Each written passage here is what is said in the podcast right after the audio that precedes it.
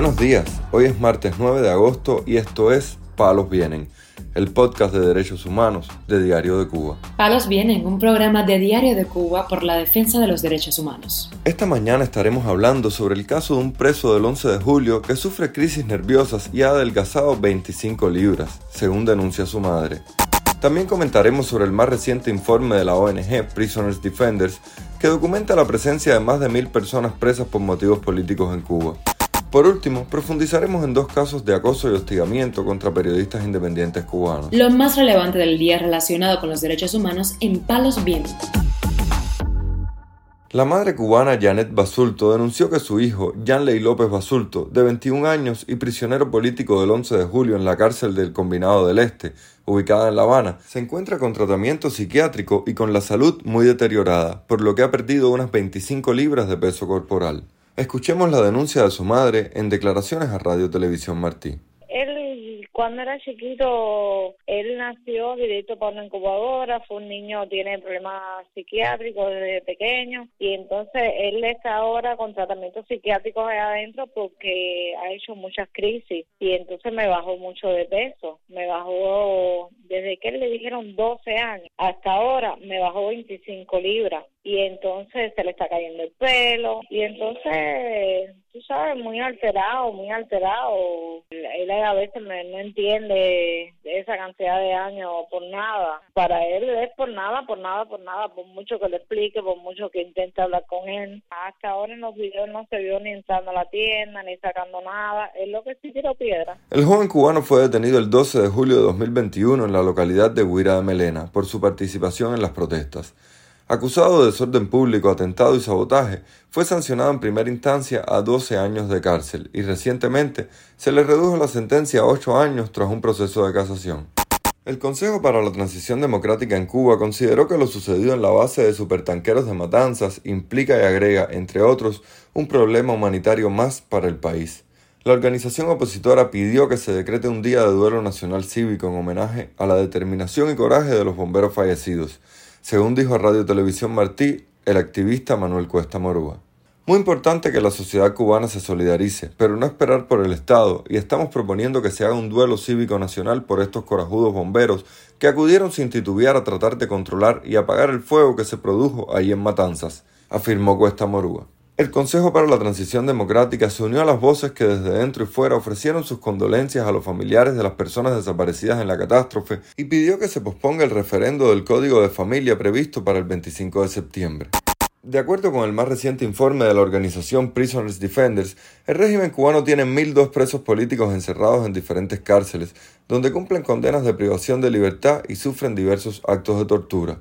Javier Larrondo, presidente de la organización, dio detalles sobre el documento. La lista de prisioneros políticos en Cuba ha sumado 20 casos nuevos en julio y no solo no baja con los cumplimientos de condena de los casos más leves, sino que aumenta la lista total actual, manteniéndose por encima del millar de prisioneros.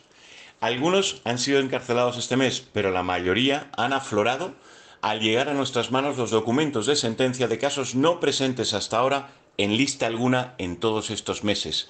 En total son ahora 1.002 los prisioneros políticos en Cuba, entre los cuales hay 38 menores, niños detenidos en 11J. Nos constan 171 manifestantes ya sentenciados por sedición para un total de 697 sentenciados en la lista actual. Son 729 convictos de conciencia, 242 condenados de conciencia y 31 casos de otros presos políticos. Ante el Comité contra la Tortura de Naciones Unidas, con 101 casos tomados aleatoriamente, Prisoners Defenders demostró que el total de los presos políticos en Cuba son torturados, sufriendo el 77% de ellos tres tipos de tortura o más, e incluyendo a los menores procesados, que en algunos casos han sido los más reprimidos, como Jonathan Torres Farrat. El periodista independiente cubano Nelson Julio Álvarez Mairata hizo pública este lunes su renuncia a trabajar dentro de Cuba como consecuencia de las amenazas por parte de la seguridad del Estado de las que ha sido víctima en los últimos tiempos. Hace pocos minutos presenté mi renuncia a Cubanet Noticias. después de sufrir acoso, intimidación y amenazas de la seguridad del Estado por ejercer la profesión del periodismo, escribió Mayrata en sus redes. Desde el año 2019 estoy siendo sometido a extenuantes horas de interrogatorios y arrestos, cartas de advertencia, allanamiento del domicilio donde me encontraba viviendo, golpes, chantajes, ocupación de los equipos con los que trabajo, hackeo de mis perfiles en redes sociales y exposiciones de mi vida privada con burlas sobre mi sexualidad e identidad de género, detalló el periodista. Además, Álvarez Mayrata denunció que la policía política cubana ha amenazado a su familia. También mi familia se ha visto afectada, siendo mi madre citada para interrogatorios, nos amenazan de manera permanente con poner una prohibición de salida del país a ella y a mi hermana, una adolescente de 17 años, mientras que yo estoy regulado desde noviembre de 2019, explicó. El periodista cubano ha sido citado a numerosos interrogatorios con la seguridad del Estado en los últimos meses. También el reportero independiente Joel Acosta Gámez denunció que un oficial de la seguridad del Estado en la ciudad de Baracoa, Guantánamo, lo amenazó este lunes en un violento interrogatorio con el propósito de que abandone su profesión. El periodista, quien colabora con ADN Cuba y el Observatorio Cubano de Derechos Humanos, fue interrogado este lunes por el capitán Yaciel Medina Hinojosa, jefe de enfrentamiento de la seguridad del Estado en Baracoa, quien ordenó que le tiraran fotos para un presunto fichaje criminal. Me tiraron fotos y me dijeron que ese era un fichaje criminal. Al yo decirles que no estaba de acuerdo, que yo no era ningún delincuente, me amenazaron una vez más con procesarme por desobediencia. Acosta Gámez dio detalles a ADN Cuba sobre lo sucedido. En esa oficina me atendió un policía quien me hizo un fichaje. Me tiraron fotos de diversos tipos, me tiraron fotos por, por delante, por detrás, en la cara y me dijeron que eso era un fichaje criminal. Al yo decirle que no estaba de acuerdo con ese fichaje, que yo no era ningún criminal, ningún delincuente, me dijeron que si yo no me dejaba hacer ese fichaje me iban a acusar por desobediencia, amenazándome una vez más.